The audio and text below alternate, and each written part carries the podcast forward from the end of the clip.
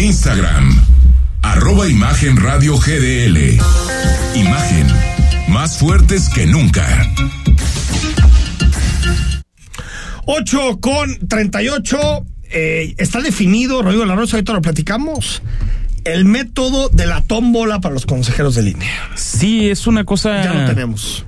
Pero va a aparecer la corte, aparentemente, ¿no? Sí, sí, sí. Ahorita lo platicamos porque son varios pasos. Sí, son Creo que muchos hay que pasos. explicarlos y, y ahí está. Es un hecho que no va a haber acuerdo.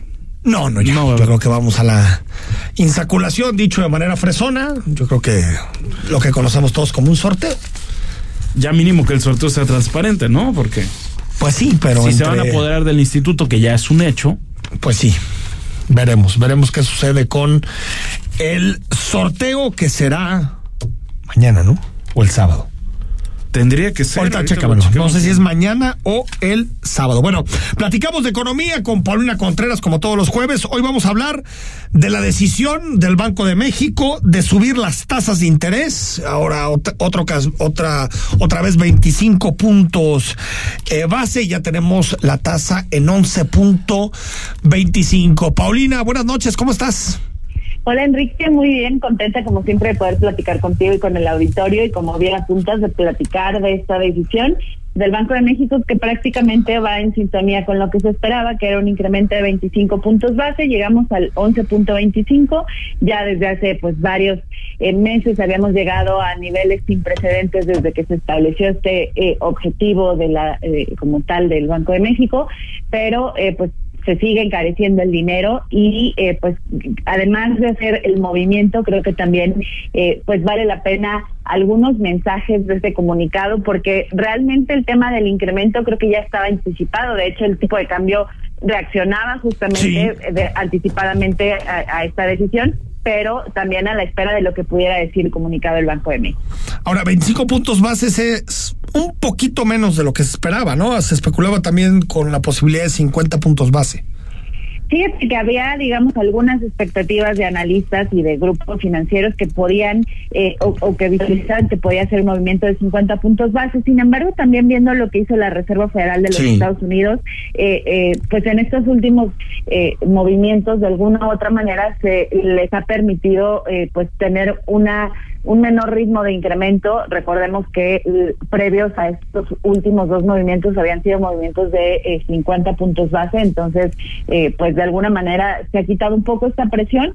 Sin embargo, la, la presión central, que es el tema de la inflación, eh, reconocen que sigue estando latente, no tanto la inflación general, porque de hecho el comunicado señala que, pues bueno, han visto esta reducción en la inflación eh, de manera generalizada, pero también hacen ver que particularmente la inflación subyacente todavía desciende de una manera mucho más gradual. Ya platicábamos hace algunos días eh, justo de esta eh, de este descenso de la inflación subyacente, la que no responde al tema estacional y en efecto se está reduciendo, pero con un menor ritmo que lo que hace la general y particularmente lo que ocurre Enrique con esta inflación subyacente es el tema de los servicios. Ajá. Mucho hemos platicado de esta inflación que venía, por ejemplo, importada, por decirlo así, de, Sí, de productos que tienen que ver con eh, el extranjero, pero los servicios, pues en términos generales son cuestiones in-house, o sea, no tienen una relación, digamos, de, de externa tan fuertemente y son estos los que más han presionado o Bueno. a descender. Entonces ahí está ahorita la preocupación del banco. Oye, Paulina, no sé si me escuchas. Bueno, yo no, no tengo. Ah, tuvimos Se- un problema se- con se Paulina cortó, Contreras. Ahorita la, la la volvemos a, a- a- a contactar. Bueno, aprovecho antes de, de, de tener Paulina de regreso. ¿Cómo será el proceso? Lo tomo de Juan Ortiz, que si no lo sigues, síguelo en Twitter porque es muy bueno para los temas Muy parlamentarios. Proceso será una insaculación por lista, es decir, cuatro. El proceso lo harán solo integrantes de la mesa directiva de la Cámara de Diputados. Habrá dos escrutadores elegidos al azar. Se hará una boleta por cada finalista de la lista correspondiente con las características de la boleta. La boleta se instalará en la urna transparente, estará en la mesa directiva a la vista de todos. Luego se leerá el nombre de cada finalista de la lista correspondiente y luego se depositarán en la urna. La girarán 10 veces y luego se tomará una boleta al azar. Una vez que tomaron la boleta, darán lectura al nombre. El candidato insaculado es y lo dirán. Se retiran las otras boletas de la urna y el proceso se repite otras tres ocasiones para nombrar a los cuatro consejeros electorales. Y nuestro compañero Pascal Beltrán le pregunta a Juan Ortiz en qué momento se grita premio mayor, premio mayor. No, no, no, qué, qué, qué tristeza, la verdad. que acaben esto, ¿no? Es una vergüenza. Pudiendo haber acuerdos para, para elegir a gente absoluta. buena, ¿no? No, aquí Termina en el sorteo. un gobierno digno de una república bananera. Digno de una república bananera. Y que es incapaz de abrirse a negociar, ¿no? Como Incapaz. la democracia, que es, no, tiene unas fichitas, busca otras y por lo tanto llega. Han secuestrado a a los- la línea, es la realidad. Pues sí, las cosas a ver, todavía no, todavía no. Bueno, se- se- se- dentro de 24 horas se concreta el El secuestro. partido tiene 90 minutos, Rodrigo La Rosa. Hasta Bueno, el todavía minuto está 90. en la corte, falta el ver quién B. sale, veremos. Todavía faltan muchas cosas, no caigas en el Sí, pesimismo sí. Ah. que tanto, tanto te caracteriza. Me tanto encantaría ser optimista. Paulina Contreras, te recuperamos, nos decías. Gracias, Enrique. Eh, sí, que el tema, digamos, de preocupación eh, todavía para el Banco de México está en lo que tiene eh, relación con el tema de servicios. Entonces, Sí. pues será prácticamente lo, lo observable por parte del Banco Central. Y eh, algunos decían que este sería el último movimiento en el año, es decir, nos quedaríamos en 11.25. Yo creo que el comunicado deja la puerta abierta a que todavía veamos quizá un movimiento más para llegar al 11.5%, pero pues mucho dependerá justamente del comportamiento de la inflación y particularmente de la inflación subyacente, Enrique. Oye, y lo otro, Paulina, que, que pude no- leer en algunas notas es, sí nos está afectando esta tasa en nuestra deuda, ¿no? Sí, sabes, Eh, hoy justamente también se daba a conocer el informe de finanzas públicas eh, de, eh, pues evidentemente de nuestro país y el hecho de encarecer, eh, la tasa de interés objetivo es justo el costo del dinero y no el costo del dinero que ya circula como tal, sino de el que vas a pedir prestado y que eh, tienen tasas eh, eh, variables. En ese sentido, pues bueno, el, el gobierno federal tiene deuda que está eh, eh, pues variante, llamémoslo así, Sí. y que en efecto pues está incrementando justamente el costo de la deuda derivado del incremento de las tasas de interés. Eh, está llegando pues prácticamente a niveles, eh, pues eh, no quiero decir históricos, pero sí a niveles eh, que no se habían alcanzado en los últimos años, este costo financiero de la deuda y evidentemente pues eso le genera un ap- aprieto por decirlo así a las finanzas públicas porque ya de entrada pues eh, eh, le está costando, sin contratar más deuda, le está costando más la que ya tiene eh, contratada. Entonces,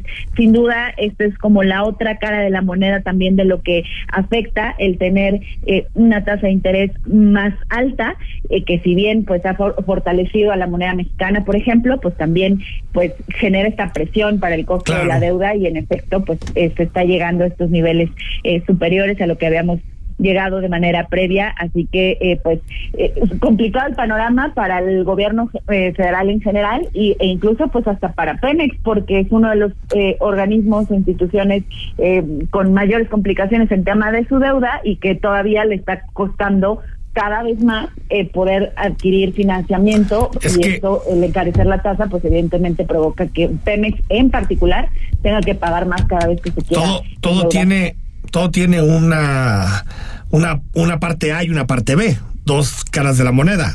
Siempre se habla de lo positivo, pero también tiene su lado negativo, Paulina, ¿no? La tasa.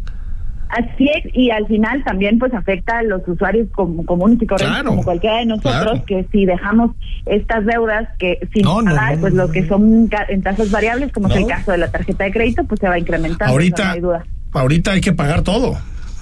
Exactamente, No, a la López momento Obrador. Rey del cash. Rey del cash, a pagar, a pagar Si todo hay, directamente. hay que pagar, Se acabó. Ahorita no hay que dejar ni la deuda de la tarjeta departamental más pequeña sin pagar porque sí te sale, te sale carísimo. Oye, antes de despedirte, casi no hemos escuchado, pero no sé si sea porque no hay subsidio o no se está cubriendo. ¿Qué, qué onda con el asunto de la gasolina? ¿Se le está metiendo, no se le está metiendo lana? Fíjate que lleva ya algunas semanas en donde prácticamente para el caso de la gasolina premium, el subsidio, entre comillas, el estímulo fiscal eh, pues ha eh, desaparecido. El estímulo en el caso de la eh, Magna eh, todavía existe o todavía se mantiene, pero en proporción. Pero ya no son los niveles del año pasado. Exacto, ya no es el mismo nivel y la realidad también es que los precios del crudo eh, pues han estado bajando o habían estado bajando de manera consistente y se mantuvieron un buen lapso de tiempo eh, con una cotización menor que la que también lo vimos en, en meses pasados y también pues el tema del tipo de cambio considerando que Sí, pues la mayor parte sí. de la gasolina que nosotros consumimos es importada pues también el tipo de cambio juega en relación a ello evidentemente eh, pues no es automático el- la, la adaptación por decirlo así o el impacto pero en efecto ahorita pues eh, la parte digamos de impacto por estos subsidios o por estos estímulos no está siendo tan fuerte como los que se pusieron el año pasado en donde prácticamente había momentos en donde en el caso particular de la Magna casi casi el, eh, se absorbía todo el impuesto por parte del gobierno federal, dicho de otra de otra manera, eh, se dejaba también de recaudar Pues por parte del gobierno Mejor. este impuesto. Mejor escenario, tanto para las finanzas públicas como para las finanzas de los ciudadanos. Paulina Contreras, abrazo y hasta la siguiente semana. Gracias. Gracias, Enrique. Muy buenas noches. Un abrazo. Pues ahí está todo el asunto relacionado con la tasa de interés, que al final el aumento de la tasa de interés va a seguir manteniendo el, el tipo de cambio bastante competitivo, el peso fortachón. Superpeso. el superpeso, pero tiene estos dos lados re- de, de reverso que hay que tenerlos claros. Uno es que la deuda cuesta más, tenemos que pagar más por interés de la deuda porque la tasa sube. Y segundo, que también es fundamental, usted si tiene tarjeta, si tiene deuda, va a pagar más. Es decir, todo tiene sus pros y sus contras, para que no le vendan espejitos. Pero to- todo es gracias a la política de López Obrador. Ah, no lo olvides, por no lo olvides. Imagínese nomás. Acuérdate que hay regidores de Morena diciendo por Imagínese ahí nomás que, López Obrador es en el 2000 mérito de López en Obrador. 2006 le hubiera dicho, yo lo que voy a hacer es que el peso se mantenga firme frente al dólar. No, imagínate. Neoliberal es poco. Al corte, 8 con 49. El análisis político. A la voz de Enrique Tucent. En Imagen Jalisco.